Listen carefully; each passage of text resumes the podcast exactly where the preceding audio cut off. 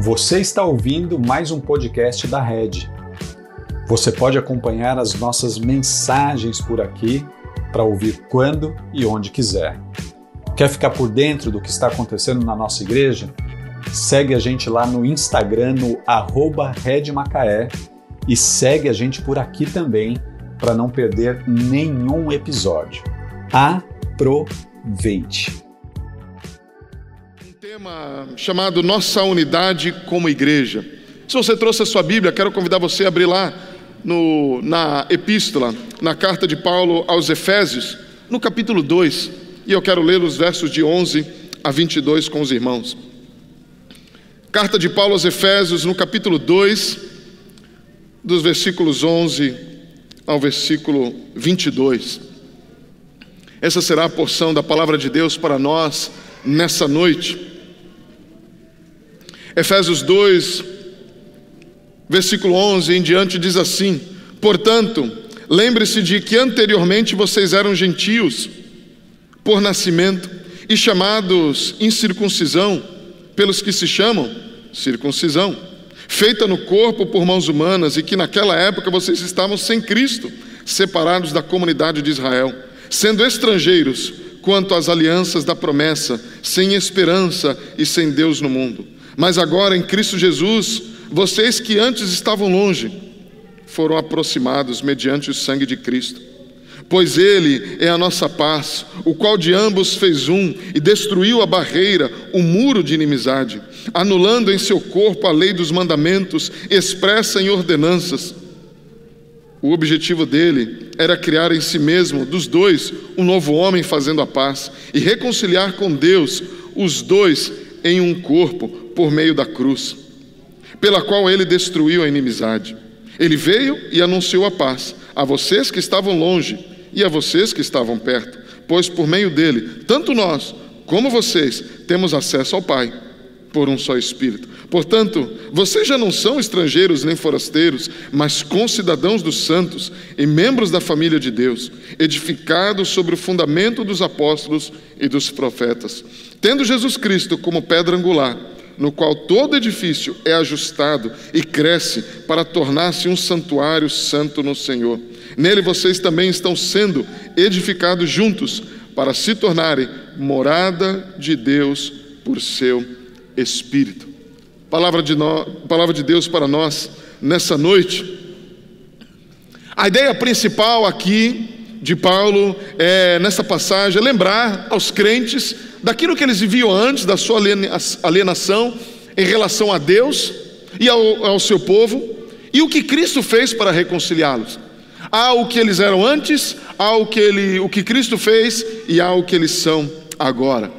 Vivemos também no mundo, apenas um, um pensamento rápido aqui, no mundo de rivalidades. Vivemos no mundo de, de uma rivalidade profunda. Há aqueles que são da esquerda, aqueles que são da direita. Há aqueles que são republicanos, aqueles que são democratas, aqueles que são do norte, aqueles que são do sul, aqueles que são do Rio e aqueles que são de São Paulo. Aqueles que gostam do PC, aqueles que gostam do Mac, aqueles que gostam do Android, aqueles que gostam do iPhone, aqueles que gostam da Pepsi e aqueles que gostam da Coca. Para aqueles mais, digamos assim, entre aspas, e apenas uma brincadeira, aqueles que são mais nerds, também há a brincadeira e a rivalidade. Aqueles que são de Saruman e aqueles que são de Gandalf. Há a rivalidade entre Brasil e Argentina, Pelé e Maradona, Messi e Cristiano Ronaldo. As rivalidades estão por toda parte. Mas há rivalidades que extrapolam alguns limites que a gente não consegue imaginar.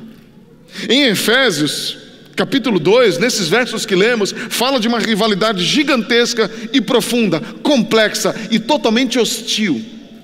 A rivalidade entre judeus e gentios. Gentios que não eram judeus.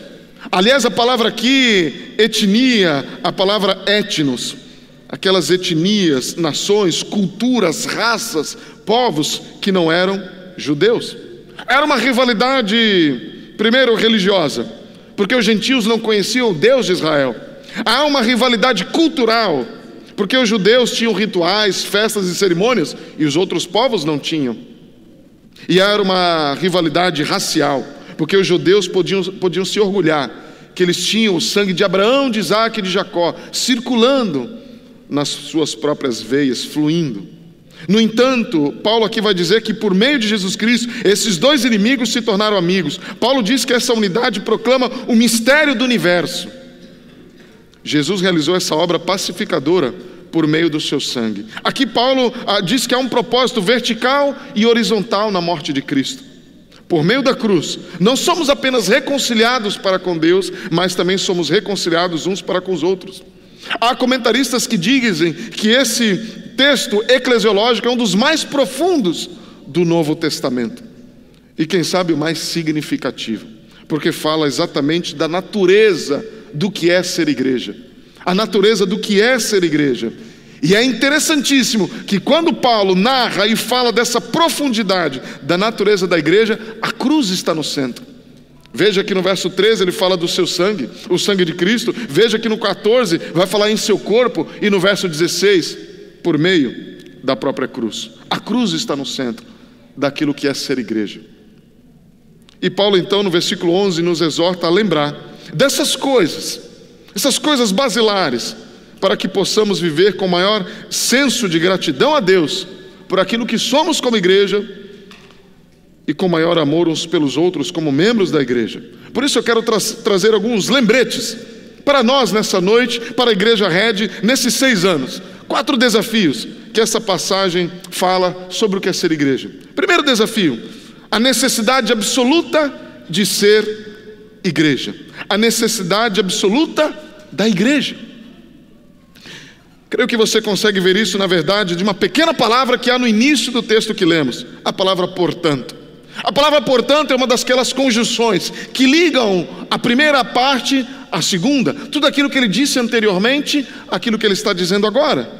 E a pergunta é: o que, que ele estava falando antes? E a gente vai lembrar do capítulo 1, onde Paulo vai falar sobre a incomparável grandeza do poder de Deus para conosco. A oração de Paulo em favor dos, daqueles irmãos dizendo: Olha, vocês têm o privilégio de desfrutar da grandeza, da incomparável grandeza do poder de Deus. E o que, que essa, esse grande poder nos fala? No capítulo 2 ele vai dizer: aquilo que Deus fez em nós, individualmente. Ele vai falar: vocês antes estavam mortos em vossos delitos e pecados, mas agora vocês foram redimidos, porque pelo meio da, por meio da fé, pela graça, vocês são salvos. Isso não vem de vocês, é dom de Deus. Deus transformou a vida de vocês. Vocês agora são uma nova criatura. E aí, de repente, ele entra no versículo 11. Então, Paulo está dizendo, e diz: portanto, o que, que ele está dizendo? Portanto, visto que vocês entenderam o poder de Deus, aquele poder que transforma a vida de vocês individualmente, mas não apenas isso. Ele diz: portanto, portanto, ele junta aquilo que Deus faz através do seu divino poder internamente, do versículo 1 ao 10. E do versículo 1 ao 22, ele vai falar desse mesmo poder de Deus que muda a nossa vida, não apenas individualmente, mas agora coletivamente. Coletivamente. Existem duas coisas acontecendo ao mesmo tempo aqui. Em primeiro, é, é, existem, e também, antes de fazer um paralelo, existem duas realidades que estão acontecendo no nosso mundo nos dias de hoje. As pessoas estão, é, é, existe uma enorme fome espiritual. E uma enorme fome espiritual. Há mais interesse na fé, mais interesse na alma, na espiritualidade do que houve em muitos anos passados recentemente. Há uma fome tremenda por espiritualidade, existe uma paixão tremenda. Mas, em segundo lugar, apesar dessa fome tremenda por espiritualidade, há um afastamento da religião e de tudo aquilo que é institucional. Há uma fome pela espiritualidade, mas há uma rejeição por aquilo que é institucional. Queremos a Deus, mas não queremos a igreja. Vocês já ouviram alguma coisa desse sentido? Olha, eu quero esse evangelho, eu quero esse Deus, mas eu não quero saber da igreja. Queremos fazer isso de conta, por conta própria. A fome da fé, mas não da religião. O que isso significa? Quando você lê os versículos de 1 a 10, toda essa conversa sobre o poder de Deus, A minha pergunta é: sim, existe esse poder. Uau! E você talvez esteja aqui essa noite e dizendo: é exatamente isso que eu estou querendo, é exatamente isso que eu estou buscando. O poder de Deus para a transformação da minha vida, transformação da situação que eu estou vivendo. Ótimo. Mas o versículo de 1 a 11 vai dizer também: olha, o poder de Deus vai te levar para a comunhão da igreja. E alguns talvez vão dizer: opa, não, não, não, não é necessariamente isso que eu estou querendo. Paulo coloca tudo isso junto, e alguns vão dizer: olha, espera um minuto, objeção, quer dizer que eu não posso ser salvo sem ser membro da igreja? Da igreja? Não é isso que Paulo está dizendo. Mas é interessante que ele faz uma pergunta por trás de tudo isso. A incomparável grandeza do poder de Deus pode operar na minha vida? Pode apenas mudar a minha vida individualmente? Mas não pode mudar a minha vida socialmente e coletivamente?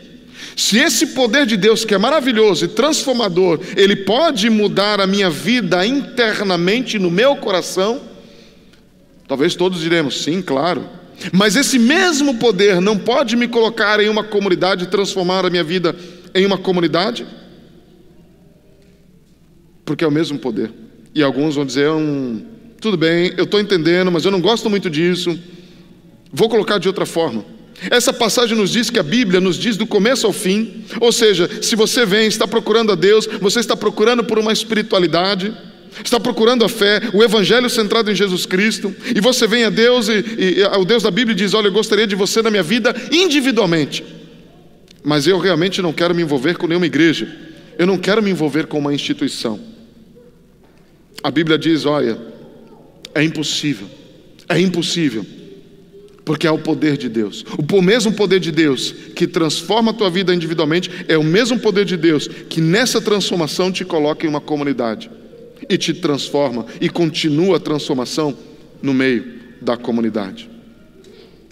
Timothy Keller vai dizer assim: a tolerância não é apenas sobre ter crenças, é sobre como as suas crenças te levam a tratar as pessoas que discordam de você.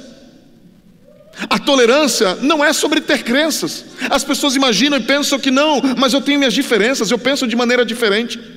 Tolerância não é sobre as tuas crenças. Tolerância é como as tuas crenças te fazem tratar as pessoas que discordam e pensam de maneira diferente de você. É por isso que hoje é uma grande dificuldade das pessoas entender o que significa ser igreja. Talvez alguns vão dizer: olha, eu quero encontrar um Deus que vai me ajudar individualmente, mas eu não quero me relacionar coletivamente com outras pessoas. E Deus da Bíblia vai dizer: olha, tudo bem, você está batendo na porta errada. Você está batendo no lugar errado, você está falando com a pessoa errada. Existem outras espiritualidades, existem outras filosofias, existem outras religiões que estão em sintonia com o espírito da época, que não querem nada com os outros. Mas eu não. Eu não trabalho assim. O Deus da Bíblia trabalha no individual e no coletivo. É isso que a gente vê claramente nesse texto. Por causa do que? Da incomparável grandeza do seu poder. Então a primeira coisa que somos desafiados é ver a necessidade absoluta da igreja. Aí alguém diz: bem, tudo bem, ok, eu entendi. Deus vai trabalhar na minha vida individualmente, a menos que também não esteja trabalhando em minha vida coletivamente? Exato. Deus não iria apenas me transformar em um aspecto, sem me transformar em todos os aspectos, psicologicamente, socialmente, espiritualmente. É isso mesmo. Ok, eu posso até entender a necessidade do envolvimento, mas a outra pergunta surge agora, e eu quero fazer perguntas e ir aprofundando e trazendo as respostas. Mas quão envolvido eu devo estar? O quão envolvido eu tenho que estar com a igreja de Cristo? Vamos ao segundo ponto. Que não apenas a necessidade absoluta da igreja, mas a intensidade da igreja. Se você olhar para a última parte do texto que lemos, a gente vai ver esses quatro últimos versículos. Nos versículos de 19 a 22, Paulo usa três imagens, três metáforas, três ilustrações para descrever o que é ser igreja. E essa intensidade. E cada uma vai aumentando de intensidade. Primeiro ele vai dizer: você é um concidadão do povo de Deus. Isso é realmente muito intenso.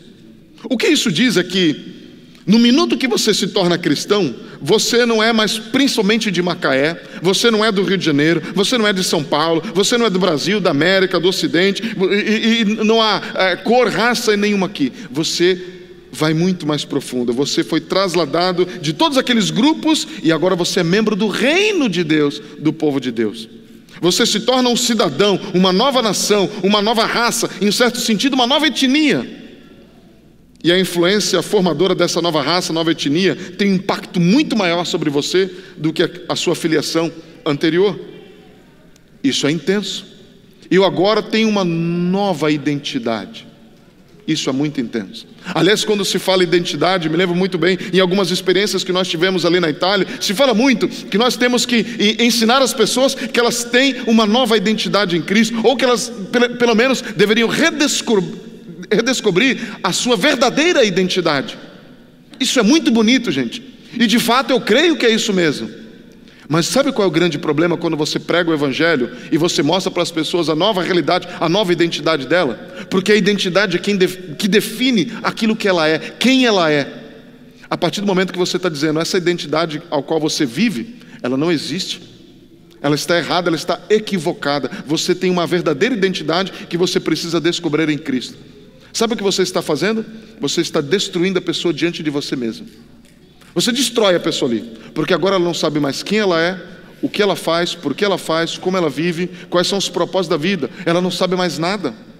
E você precisa então ensinar a partir do Evangelho o que significa então essa nova identidade. Por isso que pregar o Evangelho é por isso que o Evangelho não só apenas transforma a pessoa interiormente, mas há uma necessidade coletiva, onde agora ela vai aprender o que significa essa nova identidade. E eu lembro que em alguns momentos as pessoas olhavam assim assustadas. Você está dizendo que até agora tudo o que eu vivi, ou melhor, quase tudo o que eu vivi, é a partir de uma identidade equivocada? Faz sim, se você está construindo tudo isso, não sobre Jesus, mas sobre qualquer outro fundamento? Sim. E as pessoas ficam, ok, mas e agora? O que é família? O que é meu casamento? O que são meus filhos? O que é minha vida? O que é meu trabalho? Para que, que eu estou vivendo? Qual é o propósito de tudo isso? Há uma necessidade de uma reconstrução agora. Mas fica mais intenso, porque a segunda metáfora, a imagem que Paulo usa, vocês agora são membros da família de Deus. Perceba que Paulo aqui não usa casa. Em alguns momentos ele usa casa, mas agora ele vai dizer: vocês são uma nova, são membros da família de Deus. Não diz casa, porque isso é mais intenso. Agora ele está avançando, dizendo que Deus não é apenas o seu rei, e você faz parte desse reino do qual você é um cidadão, você, e Deus agora é o seu pai, se você é um cristão. Você não é apenas um cidadão, mas você agora é filho deste pai. E existem outros filhos, outras filhas deste mesmo pai. Isso é mais intenso. Isso é muito mais intenso. Ele ainda vai mais longe e diz: edificado sobre fundamento, tendo Jesus Cristo como a pedra angular, no qual todo edifício é ajustado e cresce para tornar-se um santuário santo no Senhor. Nele vocês estão sendo edificados juntos para se tornarem morada de Deus por seu Espírito. Vocês agora têm uma nova família uma nova família, irmãos e irmãs, filhos e filhas e um novo pai.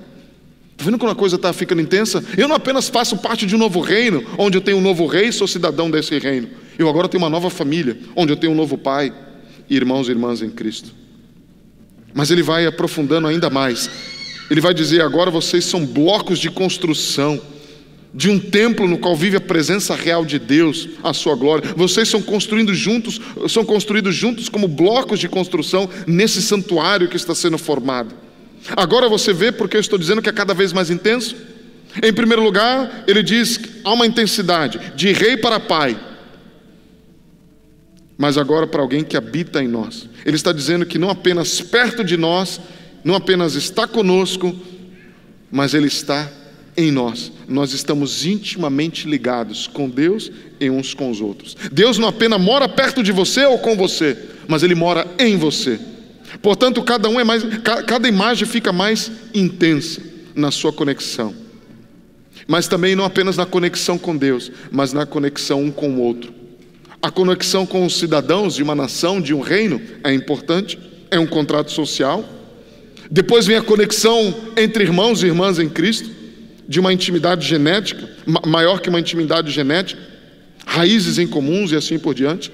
Mas na última ilustração, Paulo vai dizer que nós estamos ajustados, nós estamos cimentados, não há espaço, um milímetro que seja, que nos divide, nós estamos intimamente ligados uns com os outros. Alguns vão dizer: puxa, agora está ficando complicado esse negócio de ser igreja.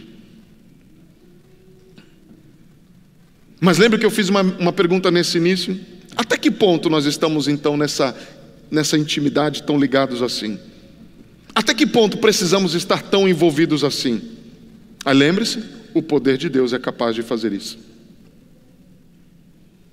Se você consegue enquadrar a ideia de ser ajustado, de ser irmão, de ser parente de sangue, você vai entender aquilo que Paulo está querendo dizer aqui. Se você vai à igreja toda semana, se você contribui inclusive com o seu dinheiro, se você conhece pessoas, até mesmo ocasionalmente, neste ambiente da igreja de Cristo, tudo isso será que se encaixa nesse nível de intimidade ao qual Paulo está dizendo agora?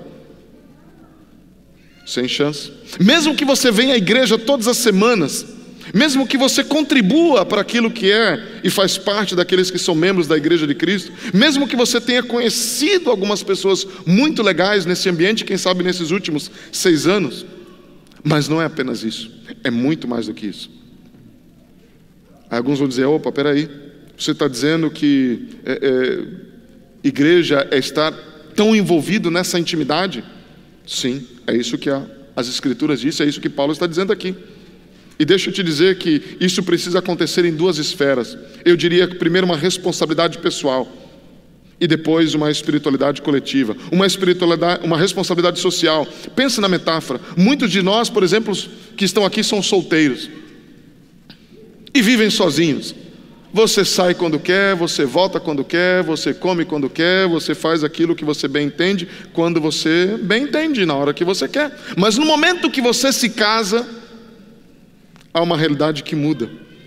Você percebe que quando há oração, e agora são marido e mulher, agora você pensa: puxa, agora eu preciso começar a dizer para onde eu estou indo. Agora eu preciso dar, é meio que tenho que esclarecer isso com outra pessoa. Porque há uma responsabilidade, eu não posso mais sair e fazer uma viagem e não dizer para onde estou indo e passar cinco, seis dias fora. Eu tenho uma responsabilidade com aquela sociedade, aquela família que acabou sendo formada. Há uma responsabilidade. Eu preciso dizer. Eu não posso apenas fazer o que eu penso há uma responsabilidade. De repente, de uma hora para outra, eu tenho responsabilidades. É aquilo que Paulo está dizendo. Há uma responsabilidade de cidadão, há uma responsabilidade dos membros de uma família e há uma responsabilidade daqueles que dependem de você na construção de um edifício, de um santuário, onde há necessidade de, de, desse seu bloco ser encaixado ali para que outros possam estar sobre você e você precisa de outros aos quais você está também sendo suportado por estes para que a coisa se encaixe. Há uma responsabilidade entre todos no ambiente do que significa ser igreja. Isso significa que você precisa estar tão profundamente envolvido em uma comunidade que os cristãos, os irmãos em Cristo, conhecem inclusive as, os teus defeitos, os teus pecados, e eles vão sabe aqueles, que, aqueles pontos cegos que nos endurecem, que nos cegam, mas aqueles estão tão perto de você que eles te conhecem, podem te ajudar e podem te exortar, podem te levar para um outro caminho. Mas por outro lugar, ele também vai pensar numa espiritualidade coletiva. As pessoas não gostam muito da primeira ideia de estar tão envolvido assim que as pessoas vão me conhecer intimamente, como uma família. Mas as pessoas odeiam muito mais ainda a segunda que é aquela espiritualidade coletiva, onde eu preciso estar tão envolvido, eu preciso estar tão conectado umas com as outras, que a minha espiritualidade depende do coletivo.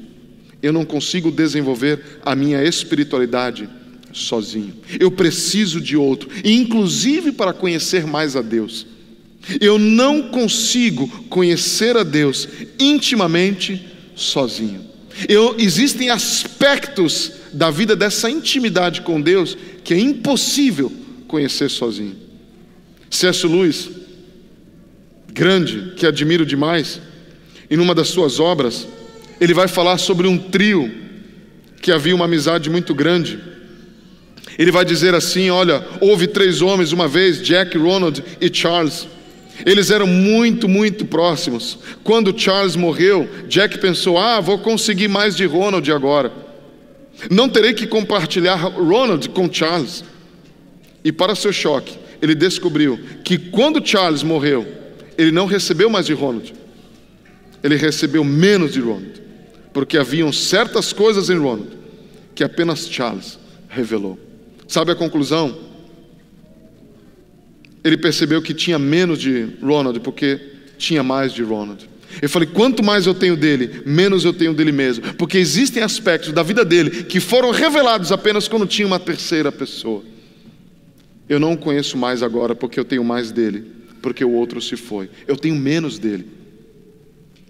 Você tem menos de Deus se você não tem o seu irmão.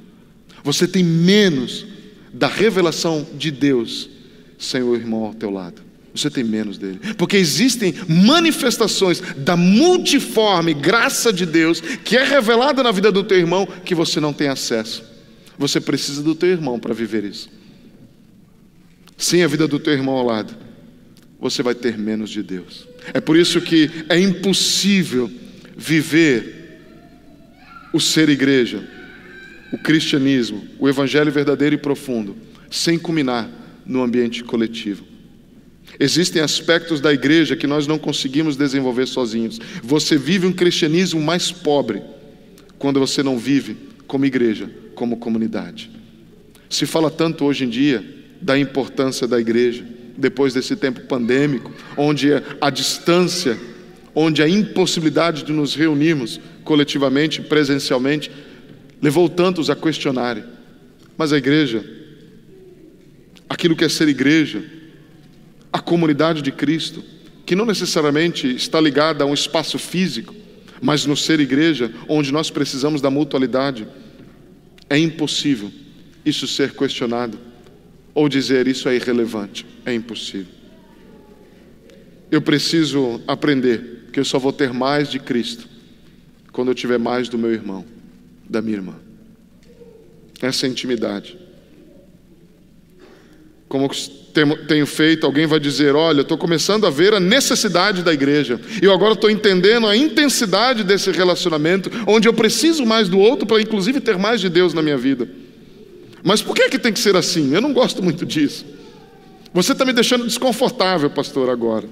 Eu sou uma pessoa individualista, eu gosto de aparecer de vez em quando, eu gosto de buscar inspiração para a minha vida de vez em quando, gosto de conhecer pessoas diferentes de vez em quando, mas eu sou um consumidor espiritual.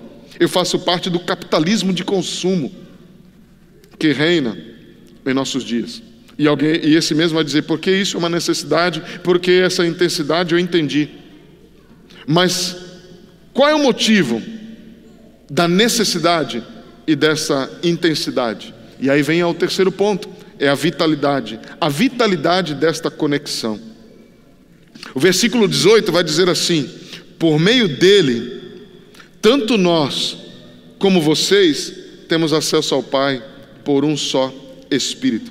Quando você se torna um cristão, o Espírito de Deus entra e te une a quê? Ao Deus triuno. Agora, vamos pensar um pouco mais, vamos aprofundar. Quando você se torna um cristão, você está vital e organicamente ligado a Deus, ao Deus triuno. Aí você vai dizer: olha, sim, a trindade, mas por que, que você mencionou a trindade? Isso é uma coisa que eu não entendo ainda no cristianismo. E de fato, às vezes nem eu mesmo entendo, que são mistérios que fazem parte da essência do que é ser Deus. Mas vamos caminhar na direção assim. Por um lado, você sabe que existem religiões que onde possuem muitos deuses e muitas pessoas. Religiões politeístas, muitos deuses em muitas pessoas. Mas todos eles têm vontades diferentes, todos esses deuses. Às vezes eles estão competindo inclusive entre si há conflitos, todos eles têm desejos diferentes. Às vezes eles até brigam, esses deuses. Muitos deuses, muitas pessoas. Você tem outras religiões, as religiões chamadas monoteístas, que tem um Deus, mas apenas uma pessoa. Nessa visão, isso significa que desde a eternidade, esse Deus monoteísta, esse único Deus, estava sozinho e ele começou a criar outros, criar os anjos e começou inclusive a criar os seres humanos. O que quer dizer que ele começou a criar, dependendo dessa religião, depois de muito tempo. Não necessariamente ele tinha um relacionamento, o relacionamento veio muito tempo depois, é secundário nessas religiões. Mas aí você tem o cristianismo. Então você tem uma diversidade, mas você não tem unidade em algumas religiões. Mas no Deus do cristianismo, você tem essa unidade incrível, onde não apenas muitos deuses, muitas pessoas, ou apenas, quem sabe, um Deus e uma pessoa, mas você tem um Deus em três pessoas a Trindade Santa. Isso significa que nós temos um Deus que é três pessoas, uma vontade, uma alma, um coração e todos trabalhando juntos para a salvação do ser humano. Nele temos acesso ao Pai, em Cristo temos acesso ao Pai, e no Filho nós temos acesso ao Pai por meio do Espírito. É a Trindade trabalhando aqui. No Filho temos acesso ao Pai por meio do Espírito. Eles estão trabalhando juntos por toda a eternidade. A doutrina cristã de Deus é que na essência de quem Deus é está a unidade e a diversidade. Na própria essência de Deus está o amor, mas também a comunicação, o relacionamento. O que é que eu estou tentando dizer? Como você poderia se relacionar com Deus assim, que é triuno, é um Deus em três pessoas, uma comunidade, sem que você seja arrastado entendendo o que significa ser comunidade. É impossível você estar ligado à Trindade sem que você seja arrastado e seja colocado no meio de uma comunidade. Pelo simples fato de você estar em Cristo, você já está vivendo numa comunidade. Como você pode se relacionar com Deus, em quem o Pai, o Filho e o Espírito Santo são absolutamente um, profundamente apegados um ao outro, absolutamente um, sem que você seja trazido para uma comunidade, onde você se torna um com Ele, ou seja, um também nessa comunidade. Está percebendo que a comunidade, ela não é um luxo, um acessório da vida cristã. Ela também faz parte do todo da vida cristã, porque o próprio Deus vive em comunidade. É a Trindade trabalhando em prol da nossa salvação. É a vitalidade do nosso relacionamento com Deus que nós entendemos então o que é viver em comunidade. Se o Deus Trino vive em comunidade, nós também precisamos aprender a viver em comunidade. Como podemos estar tão vitalmente relacionados com Deus sem viver em comunidade? Essa é a pergunta que muitos não conseguem entender e responder. Você não pode conhecer a Deus sem fazer parte de uma comunidade com essa. E aí, de novo, eu sempre penso e faço perguntas, quem sabe alguns estejam aqui me ouvindo e pensando. Espera um minuto, espera um minuto. Isso está me assustando. Eu vejo que é necessário ter uma igreja, a, a, necessidade absoluta da igreja. Eu entendo a intensidade da igreja. Eu estou vendo, inclusive, a lógica é, é de estar numa comunidade, porque o próprio Deus triuno. Eu consigo entender a vitalidade dessa conexão, que a vitalidade é, é, é o centro, o cerne, é o próprio Deus triuno. Mas olha, eu não gosto disso, sabe por quê? Esse é o problema. Eu já fui magoado pela igreja. Eu já fui magoado por cristãos. Eu já fui magoado por outras pessoas. Essa é uma das coisas mais comuns nos nossos dias. Pessoas que estão desigrejadas porque, de alguma forma, o ser igreja machucou quem ela é e trouxe marcas que, quem sabe, vai levar por toda a vida. Como lidar com isso? Isso é problemático. Como a gente pode vencer essas barreiras? Como essas barreiras podem ser derrubadas? Como posso realmente me tornar um? Eu entendo a necessidade, eu entendo a intensidade, eu vejo o motivo, a vitalidade, mas como vencer isso? Como vencer? Como viver em comunidade sem ser machucado por essa comunidade? Como viver em comunidade e conseguir superar as mazelas e os defeitos que existem em uma comunidade? Como a igreja de Cristo. Agora chegamos no ponto, não é? Eu entendo que talvez nós não tenhamos nenhum problema em entender a necessidade absoluta da igreja. Eu entendo que talvez você entenda a intensidade do que é ser igreja, a família de Cristo.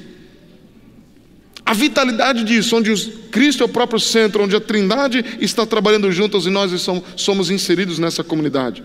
Mas a verdade é, viver em comunidade é complicado. Alguém já disse que viver com os santos na eternidade, ô oh, glória! Mas viver com esses mesmos santos aqui na, na terra, aí já é outra história. Mas qual é o propósito? Qual é o propósito então da igreja? Como é que Deus vai conseguir nos colocar no mesmo ambiente e nos tornar igreja? Como Ele realmente derruba essas barreiras e nos faz viver a comunidade, onde a gente aprende a servir, onde a gente sai do ambiente onde a gente está apenas sentado, onde a gente desfruta e consome e a gente agora está interligado e gente, nós estamos servindo uns aos outros não apenas com meus dons, meus talentos, não apenas com meu tempo, não apenas com meu dinheiro, mas com aquilo que eu sou integralmente. Como é que Deus vai fazer isso?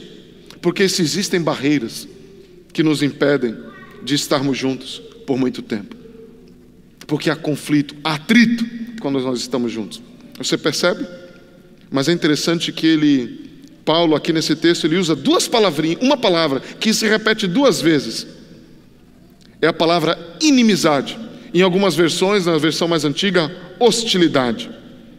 Vamos encarar a realidade nós somos hostis, somos pessoas hostis. Nós não temos dificuldade de, nenhuma de mostrar a nossa hostilidade. Como a gente costuma dizer quando alguém pisa no nosso calcanhar. Isso acontece também na igreja. Quem sabe por causa da nossa formação, a gente é hostil a um certo tipo de pessoa, hostis ou a outros tipos de pessoas, ou hostis a uma pessoa em particular. Essa é uma palavra horrível. Na NVI foi traduzida por inimizade, mas em outros contextos ela foi traduzida por ódio, por hostilidade. Como é que a gente vai lidar com isso? O versículo 16 nos diz como. Sabe aonde? Na cruz. Na cruz Deus matou a inimizade, Deus destruiu a inimizade. Você consegue ver isso no texto? Diz lá: Deus destruiu a inimizade, Deus aniquilou a hostilidade. Diz que ele acabou, destruiu, matou. Mas a pergunta é: como é que ele fez isso na cruz? Porque quando a gente olha para a cruz, a única coisa que a gente vê na cruz, quem é? Jesus. A única coisa que eu vejo morrendo na cruz é o próprio Cristo. É por isso que o versículo 16 é uma declaração teológica profunda. Como Deus poderia ter matado a inimizade na cruz? Porque se tudo que eu vejo na cruz é o próprio Jesus. Sabe por quê? Porque Deus fez de Jesus a inimizade. Deus fez de Jesus a hostilidade. Aqui não diz que Deus o tornou inimigo, até porque na cruz Deus estava nos amando e se entregando por nós em amor. Mas o texto vai dizer que Deus o tornou inimizade, Deus o tornou hostilidade. 2 Coríntios 5, 21 vai dizer que Deus tornou, o tornou pecado por nós. Deus não disse, a palavra não diz que Deus o tornou pecador, porque Cristo não pode ser pecador, senão Ele não pode nos salvar. Mas Deus não o tornou pecador, mas Deus o tornou pecado. Da mesma forma que Deus não o tornou inimigo, mas Deus o tornou inimizade. O que, que isso significa? Significa que Deus o tratou legalmente, como se ele tivesse feito todas as coisas terríveis que nós fazemos uns para com os outros. Toda a nossa hostilidade, tudo aquilo que nós temos nos machucado, atropelado um ao outro, racismo, opressão, guerra, violência, fofoca, maledicência, hostilidade, inimizade. O que Deus fez foi tratar Jesus Cristo como se ele tivesse feito todas essas coisas que nós temos feito uns para com os outros, inclusive dentro da igreja de Cristo. Ele acabou com a inimizade de maneira objetiva e de maneira subjetiva. Objetivamente, como é que ele acabou com a inimizade? Por que, que Deus não somente se livra de nós? Ele nos criou para amar uns aos outros, mas nós temos pisado na sua própria criação, atropelando um ao outro, porque ele simplesmente não acaba, porque é assim que ele faz. A justiça exige punição para a hostilidade, e Jesus tomou essa hostilidade, essa punição para si. Portanto, você não vê? No minuto em que você abraça Cristo pela fé, isso significa se tornar um cristão, seu histórico de hostilidade vai para Cristo, vai para a cruz, onde ele é punido. E o seu histórico de paz, como diz o texto, porque ele é a nossa paz, chega até nós. Essa é a razão pela qual ele não é apenas a nossa fonte de paz, mas ele é a nossa própria paz. Cristo, a sua pessoa. Amamos as pessoas legalmente aos olhos de Deus. Somos pessoas perfeitas legalmente aos olhos de Deus no minuto em que nos tornamos cristãos. Judeus e gentios, inimigos, rivais, frequentemente estavam em conflitos uns com os outros. Mas qual era a causa desse conflito? O sabe o que é o mais interessante? A causa desse conflito, aqui que é a coisa mais intrigante. Versículo 15 vai dizer: anulando em seu corpo a lei dos manos espiritual. A lei não é juiz, mas ela é tutor. A lei não é aquela que julga, mas é a lei aquela que aponta. A lei não é juiz, mas ela é pedagoga, é ela que ensina a respeito de Cristo. Não foi isso que aconteceu? Olha o que diz em Deuteronômio. Quando fala sobre os dez mandamentos, vou dar uma resumida. É como se Deus estivesse dizendo assim: Eu estou dando a lei para vocês, para que você seja luz para os gentios. A razão pela qual os judeus recebem todas essas leis, regulamentos, é para que os judeus pudessem se mostrar ao mundo como uma sociedade piedosa, uma sociedade de amor, uma sociedade de justiça, uma sociedade de santidade, uma sociedade de verdade. Eu quero que vocês sejam luz para os gentios, recebam então os mandamentos, para que os gentios vejam como você está vivendo e sejam atraídos por mim e sejam atraídos para a minha glória. Todo o seu trabalho era atrair os gentios. De que maneira?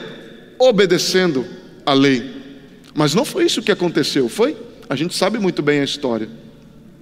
O que aconteceu foi que os judeus, porque eles tinham a lei e os gentios não, eles começaram a zombar, a desprezar e chamá-los de impuros. Vocês comem essas coisas, vocês fazem essas coisas, você é um imundo, você é um impuro, você é horrível, profano. Os judeus desprezavam os gentios porque eles tinham a lei, e os gentios desprezavam os judeus porque eles eram muito orgulhosos por terem a lei. Resumidamente, as coisas que nos dividem são as coisas boas sobre nós. As coisas que nos dividem são as coisas boas sobre nós. A lei era como orgulho e alegria dos judeus. Esse era o problema. O nosso coração pecaminoso está como se tivesse inclinado para que nós tomemos as nossas melhores coisas, as melhores coisas sobre nós, as nossas melhores virtudes, as nossas melhores coisas e nos tornemos muito orgulhosos deles.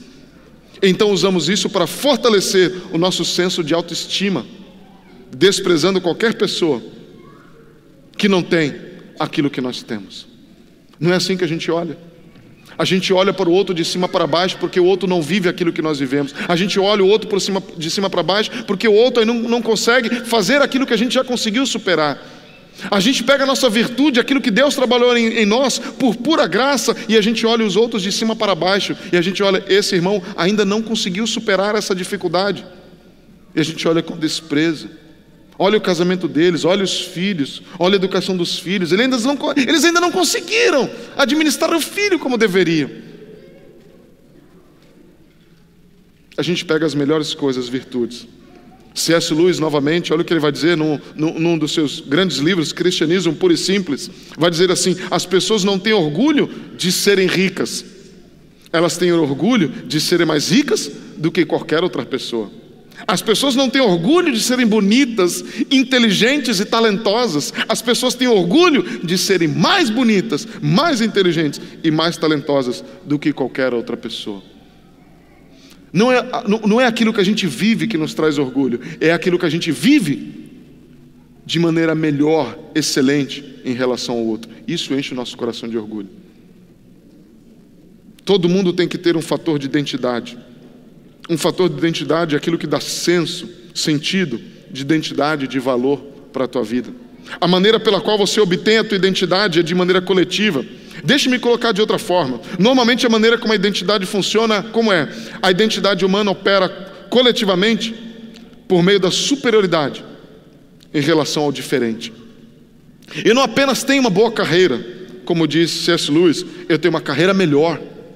A gente funciona nesse fator de superioridade em relação ao diferente. pegamos os nossos fatores de identidade, reforçamos nosso senso de autoestima e olhamos para as pessoas que não têm o que nós temos, porque elas são diferentes.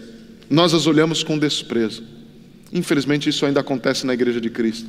A gente olha para as pessoas com desprezo, porque elas ainda não conseguiram viver, quem sabe, uma espiritualidade como eu já estou vivendo.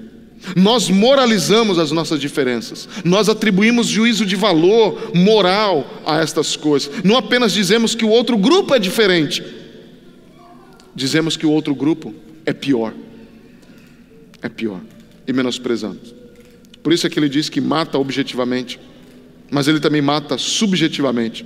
Quando eu vejo Jesus Cristo morto por mim naquela cruz, com todos os meus pecados, todas as maneiras de me orgulhar, todas as maneiras pelas quais eu magoei as pessoas ao longo dos anos, a minha família, todas as maneiras que, que eu fui hostil, e eu vejo que isso está em Cristo na cruz, isso me humilha,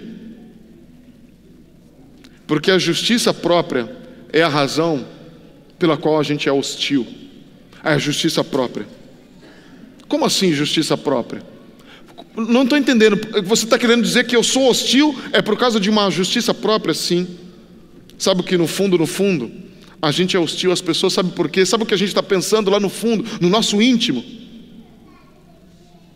Sabe por que você respondeu mal? Sabe por que você tratou mal? Sabe por que você foi hostil? Porque no fundo, no fundo, você pensou lá no teu íntimo: eu jamais teria feito o que ele fez comigo. Eu jamais teria feito isso isso te magoa. Não magoa? Quando você pensa em alguém e fala assim, eu jamais teria tomado essa atitude, eu jamais teria usado essa frase, eu jamais teria feito isso. Deixa eu contar um pecado meu. Certa vez eu estava muito chateado com a minha esposa, coisa rara de acontecer. O inverso é, é muito comum. Mas certa vez eu pensei assim: ela acha que ela não tem erros, né? Vou fazer o seguinte. E agora que esse mundo digital, né? Peguei o celular, aplicativo Notas, eu vou escrever tudo que ela faz de errado durante um dia inteiro. Comecei. Desde o momento que eu acordei, ela fazia uma coisa, eu... quietinho, né? E aquilo me consumindo, né? E fui, e fui, e fui. Eu não estou falando porque ela está aqui, não, mas isso acontece se a gente fizer isso com qualquer ser humano. No final do dia, como é que você acha que está essa lista? Gigante, né? Porque a gente peca mesmo. A gente erra. E quando eu olhei para aquela lista, eu ainda me orgulhei daquilo. Sabe por quê? Eu decidi apagar. Eu falei, não, cara. Sabe, eu pensei que estava caindo a ficha, né? A humildade, sabe como eu sou espiritual. Ela faz isso comigo, fica apontando os meus erros quando a gente conversa. Eu não vou fazer isso com ela. Peguei e deletei. Mas eu não tinha feito isso pela motivação certa. Eu tinha feito porque eu me achava mais espiritual do que ela. E numa das nossas conversas eu falei: Olha, deixa eu te contar uma coisa que eu fiz um dia. Teve um dia que, inclusive, eu anotei todos os teus defeitos, tudo aquilo que você faz de errado durante o dia inteiro. Mas no final do dia, sabe o que eu fiz? Eu apaguei. Porque eu falei: Eu não vou perder meu tempo dizendo isso para você, porque eu sou espiritual e eu, eu te perdoo por isso. Ela, naquele momento, usada por Deus, falou assim para mim: esse é, o meu, esse é o problema, essa diferença entre mim e você. Eu falei: qual o problema? Eu jamais teria feito uma lista. eu fiquei em silêncio, né? Eu falei: ok, eu não tenho mais respostas. Sabe o que eu estava dizendo? Olha, e sabe o que ela estava dizendo a mim? Eu jamais teria feito isso. A gente é hostil, porque a gente no fundo pensa, eu jamais teria feito isso. Como ele teve a coragem, como ela teve a coragem de dizer isso para mim? Agora eu vou punir, eu vou me afastar, eu vou dar o silêncio, eu vou ofender. Existem tantas maneiras de ser hostil. Jesus Cristo morreu por tudo isso.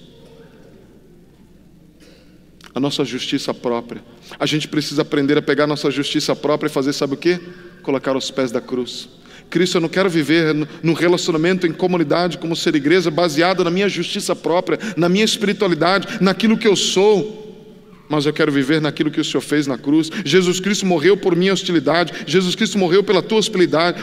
hostilidade. Deus na cruz destruiu, matou a hostilidade que existe entre nós.